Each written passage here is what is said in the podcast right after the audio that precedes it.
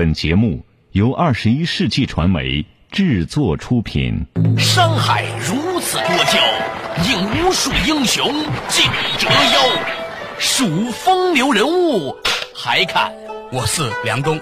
大家好，我是吴伯凡。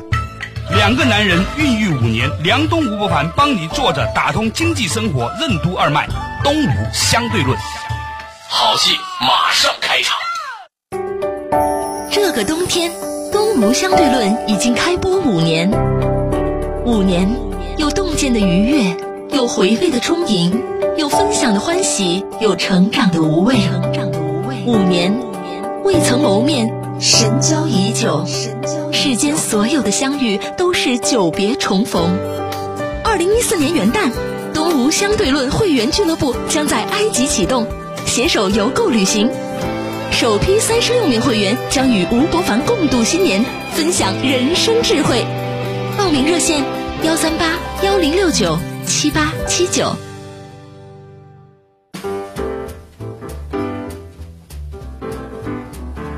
坐着打通经济生活任督二脉，大家好，欢迎收听东吴相对论，我是梁东，对面的依然是二十一世纪商业评论发行人吴伯凡，老吴你好，大家好。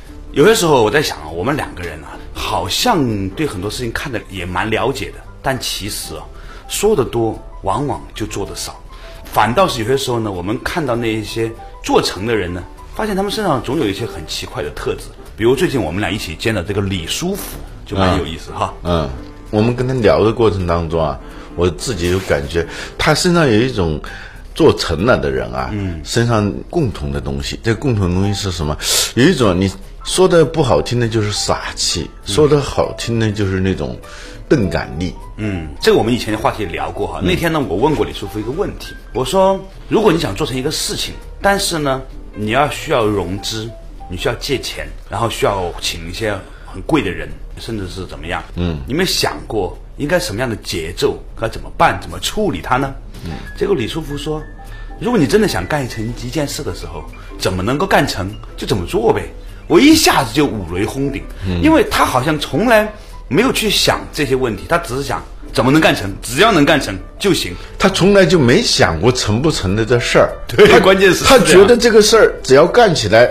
他就能成，他心里头就从来没有被这个概念所纠结，成和不成。哎，我发现现实生活中有很多朋友啊，有的时候我们也聊起来啊，讲到某某个事情的时候呢，他总是很迅速的反应说，嗯，这里有什么什么问题。我一听呢，我也觉得对，是有这些问题，但其实什么事情没有问题呢？为什么有一些人他能够把事情干成？可能是他一秒钟都没有去想有什么问题。嗯，那有什么问题就解决什么问题嘛，是吧？嗯，逢山开路。遇水搭桥，该怎么办就怎么办，反正要干成。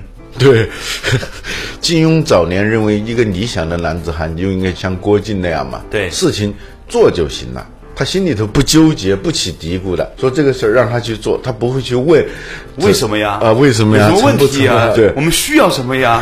啊，有什么风险呐？嗯，啊，如果怎么样就怎么样了呀？嗯。金庸他曾经学过戏剧，整个《射雕英雄传》其实是一个四幕话剧。他这里头人物，比如说郭靖，他对立的就是杨康，他正好是相反的嘛。对，就那个人就是极度聪明、精明、算计，最后把自己给算进去。郭靖是绝对不算计的。但是你发现没有，杨康人家生出了杨过，而郭靖只生出来郭芙，对，这也奇怪的事情。然后女的呢，她心目当中理想的女性形象是那个穆念慈。是杨康的老婆，一念慈祥啊！他认为女性应该是那样的。他不喜欢的女的其实是那个黄蓉啊，就是按四个约定的话，他恰恰是那个反例，经常会随意评判别人啊啊！哎，就尖刻吧。做事情比较乖巧啊，耍滑呀，等等这些东西，他特别不喜欢。嗯，所以这个故事说明，你要想找一个好老婆，你首先要成为一个坏人。你看这个故事就说明这了，是吧？你要想整个好老公，你得有点奸猾。这个，当然这个这个事情是不是这样的？我只是说从这个故事里面做出简单的推论是这样。李师傅的创业故事听起来有点不可思议，不爱读书嘛？哎，我发现好多这个不爱读书，应该好好研究一下。对，找一天专门研究一下。呃，有的时候我们也很容易被这些东西所误导，嗯因为他有一些成功的人嘛，他的确是不爱读书的，但成功了，特别具有戏剧性，所以呢，嗯给人产生一个感觉，好像不爱读书的人才有可能成功一样。对，就像这个哈佛大学的校长有一天被记者问到一个很尴尬的问题，嗯，你们说你们哈佛培养了什么人？嗯，培养这个那个那个，嗯，但是从哈佛出来做出最大成就的那些人，全都是没毕业的。啊，而从比尔盖茨到扎克伯格都知道，这是不是说在你们看来不合格的学生，或者不认可你们这种教育方法的人才会成功？我最近碰到了太多的，尤其是浙江和广东，嗯，最后他的经历里说着说着就会说到这一段儿，不太爱读书，终于知道为什么我成就有限了，我太爱读书了，但是没法跟你比啊。所以我就，所以我就更。打住打住，咱们回到理论部，有很多问题，单点对单点的推论，往往会引入我们歧途，是吧？嗯。也许这也是一个谬误啊，这就叫我们以前讲过的一个，就是目的谬误啊。嗯，你发现好多成功人士身上有了一些共同的东西，嗯，其实有这种共同特点的人死的更多，只是你看不见对。对对，你只能到墓地里去去看那个墓碑，你可能才发现啊，对，有共同的经历，但是他们没有成功。就我们看见了五个不读书的人成功了，你没看见五千万个不 读书的人不成功的，是吧？就不爱读书的，他有爱玩的嘛。像李书福这样的人，就是他不爱读书，他对照相感兴趣。嗯，你发现一个公司的特性啊，最终是跟这个企业的领导人的内在的性格、基因有关系。对在那个年代，照相是一个技术活儿，他要显影啊什么的，不不像今天啊嗯，一个人他是费钱的，非常费钱。你敢于玩照相的人，我听说过的，除了李师傅，还有一个人叫张艺谋，就是买海鸥相机。嗯。张艺谋买的是海鸥相机嘛？啊，是他卖血买来的。李书福也一样，也是一个海鸥。可能那个时候最好的就是叫海鸥相机。对，就像那个时候最好的自行车是凤凰一样。嗯，他跟他爸爸借了一百多块钱，让他的师傅学照相的那个师傅到上海的时候给他买了一个海鸥相机。外地啊，到那种大城市里头啊，很容易被小偷偷的原因，是因为小偷很容易识别出来啊就是你非常在乎自己的那点钱和那点东西。他一看就知道你身上有东西，相机外头还有一个壳儿，一个皮的那个外壳儿，他就把它揣着，就这样夹着夹在那胳肢窝底下，那样，那不是告诉别人说我这儿有个相机吗？有有个值得偷的东西吗？结果夹着夹着回来，在下车的时候发现那个东西没有被拿走，但是那里头那相机。划了一个大口子，相机被拿走了。那小偷的技术很高明，你看这种等于相当于第一次爱好加创业，这上来就是出师不利嘛。嗯，后来没办法，又借了一点钱，就买了一个不敢再买海鸥的了，买不起了，就买了一个虎丘相机。这是他这种草根创业的开始。他开始去到农村帮别人拍照啊，这是他的创业的开始。那个时候呢，人们呢都不相信或者是不愿意花那么多钱去拍一张还看不出结果的照片，因为那个不是马上就能看得见的，对不像现在我们拍完照片马上看得见，会拿起来洗，过一个礼拜甚至两个礼拜之后才能看得见。所以那个时候呢，李书福呢就只能说我帮你拍，免费拍，如果你觉得好，洗出来好，你再给钱。其实这是有成本的，因为显影是有成本的。但是就是那个时候他已经意识到免费是可以赚很多钱的。好了，稍事休息，马上继续回来。坐着打通经济生活任督二脉，东吴相对论。一个企业的本质特征，为什么往往是由企业领导者内在的性格基因决定的？为什么说超市、信用卡等商业模式出现的主要目的是要把消费和支出过程尽可能的分离？为什么有时候出格就是生产力？欢迎收听《东吴相对论》，本期话题：出格的李书福。不一样的商业智慧，不一样的平安银行，全领域专业金融服务，打通经济生活任督二脉，让您的财富生活轻松简单。平安银行真的不一样。长河、落日、大漠、瀚海、神庙、法老、金字塔、肚皮舞。辽阔壮丽的自然景观，旷远宏美的人文历史，神秘复古的异域风情。东吴相对论会员俱乐部将在二零一四年元旦启动，携手邮购旅行，首批三十六名会员将与吴伯凡共度新年，畅游埃及。报名热线：幺三八幺零六九七八七九。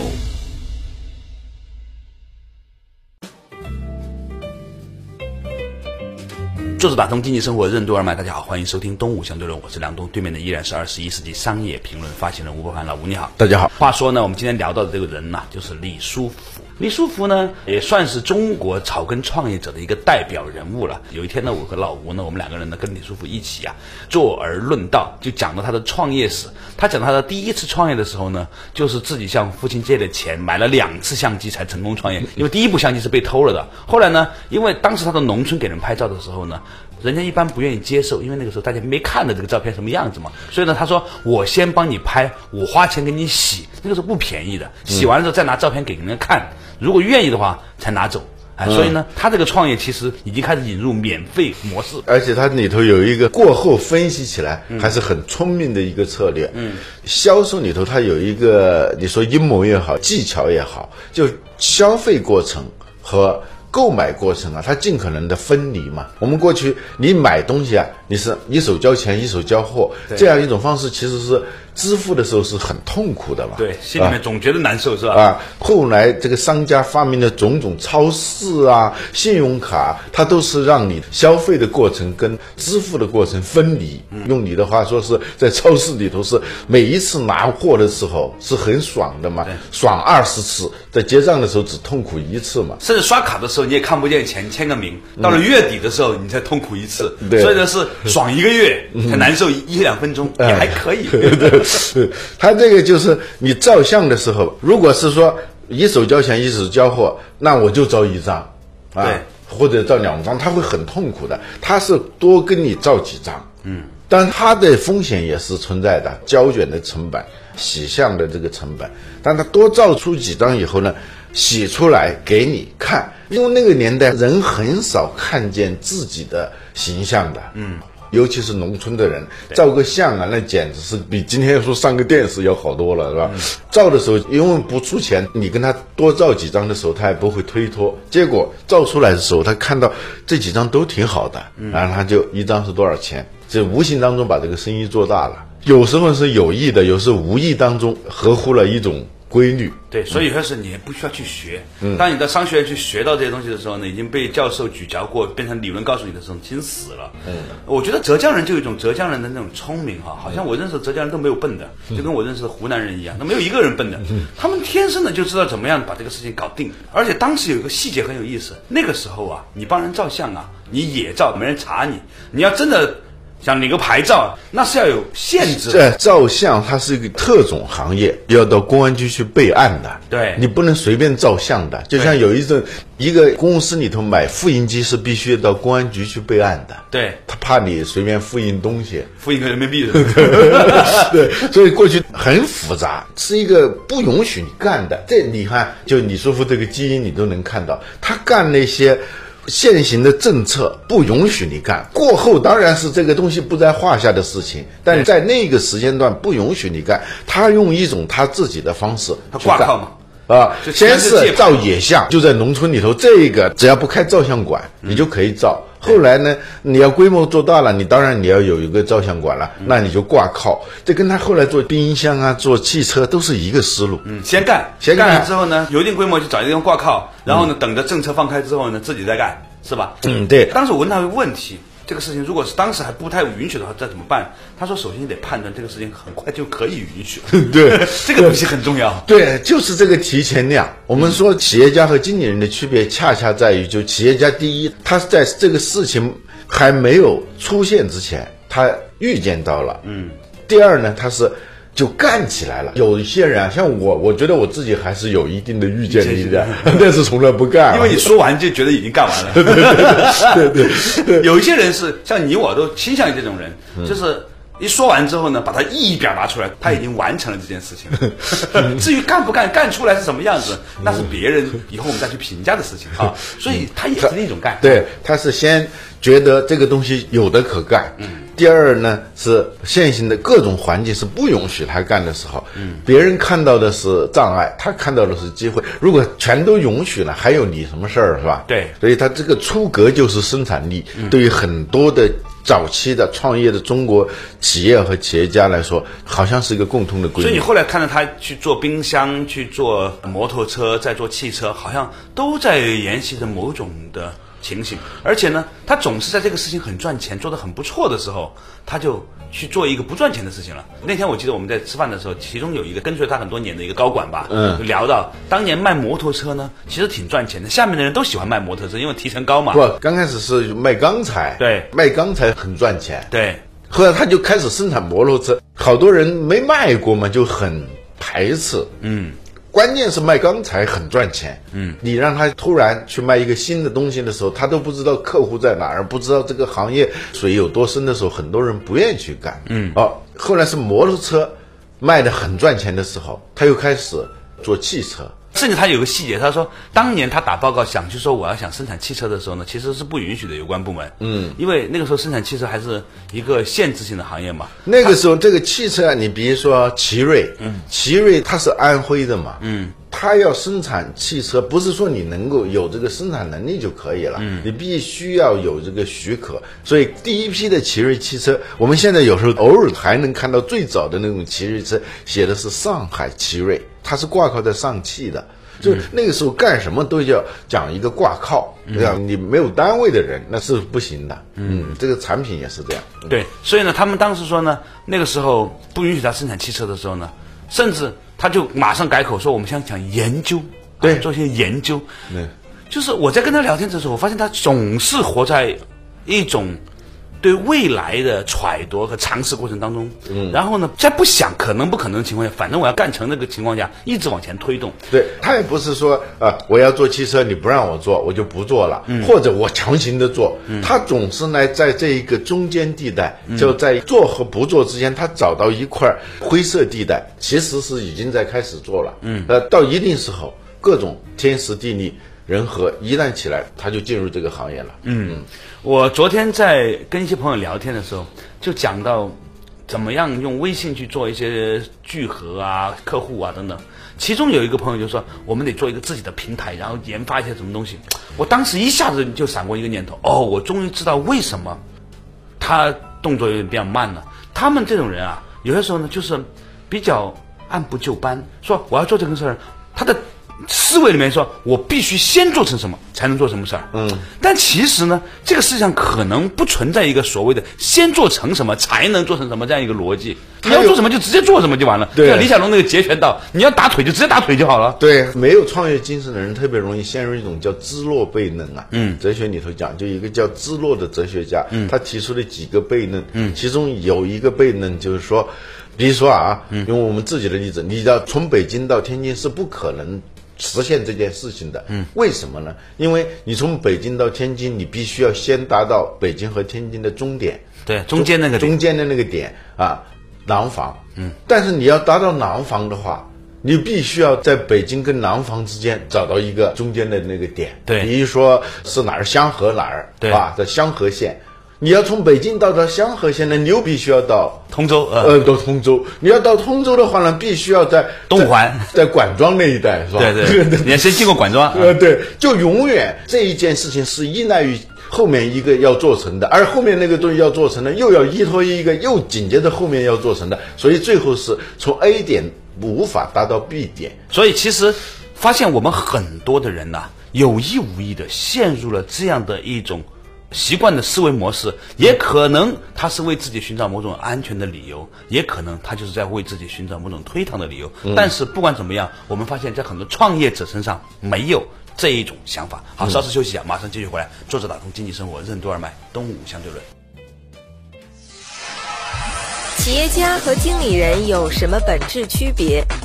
是什么导致一个人眼中的障碍，在另一个人看来就是机会？没有创业经验的人为什么很容易陷入芝诺悖论？创业家和思想家为什么往往是不能兼容的？欢迎继续收听东吴相对论本期话题出格的李书福。二零一四年元旦东吴相对论会员俱乐部将在埃及启动携手邮购旅行。首批三十六名会员将和吴伯凡一起，在人类文明的源头追溯历史，寻找初心，享受精神盛宴，激活生命潜能。即刻报名，可获得东吴相对论终身尊享会员资格、超值会员礼包及神秘的新年礼物。神秘的新年礼物，报名热线：幺三八幺零六九七八七九。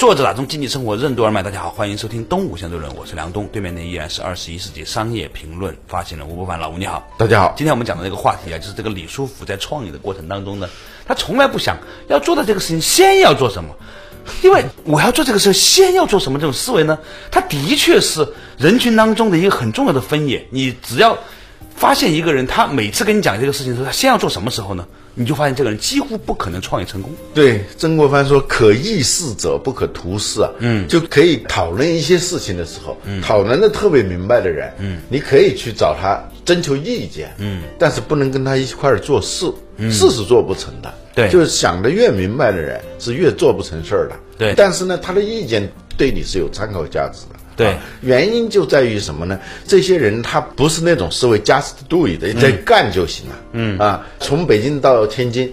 人走就行了，走过去就行了，没想着说从 A 点到 B 点必须要先有个 C 点，A C 的终点到 D，A D 的终点 E，就不停的进入这种叫哈姆雷特式的那种踌躇和犹豫，最后就变成一个思想家了，是吧？对，讨论应不应该怎么做，这都没有意义。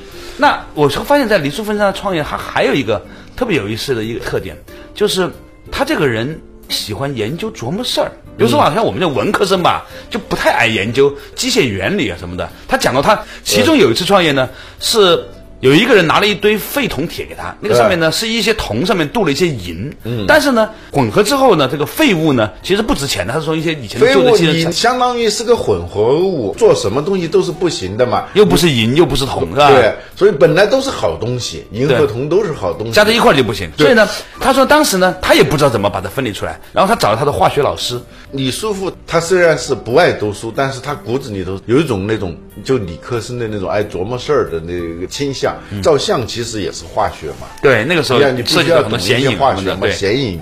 所以呢，他对化学是一直有兴趣的，所以他就去找他的化学老师。嗯。那不就很简单吗？就是叫一个置换反应吗？嗯，就是把这个东西就分离出来，这就是企业家的特点，是吧？嗯，化学老师他不面对这些问题，对他不会去想。还有一些人呢，他只是面对这个问题，他不知道怎么去解决。这企业家他就是能够找到问题，又找到合适的解决的人去来。帮助他解决这个问题。后来他就把那个铜管吧，嗯，上头镀的那个银啊，嗯，把它给分离出来，这样银也卖了大价钱，铜也卖了大价钱。做这个过程当中，他又琢磨了，就是他是冰箱里头的那个管子啊，那个铜管镀的银嘛。也可以说他第一桶金应该是这个，而照相呢赚的钱还是比较少的。在这个事情上他赚了不少钱，也正是这件事情让他开始琢磨冰箱了。这是冰箱里头的那个管子。后来从一个零部件入手，他开始进入冰箱行业。嗯，转冰箱、出摩托车什么的，是吧？呃，你会发现说，其实今天他为什么要去收购沃尔沃，也跟他喜欢琢磨怎么把车做出来有关。啊，如果你光是想赚钱的话，你可能去组装啊，进口一些零件，然后搞一个牌照，然后做品牌，对吧？但是你会发现说，他花大价钱去收购沃尔沃呢，是想了解怎么真正的从最上游去生产一个车。这跟他刚开始的时候，就像一个化学的中学生一样，要把。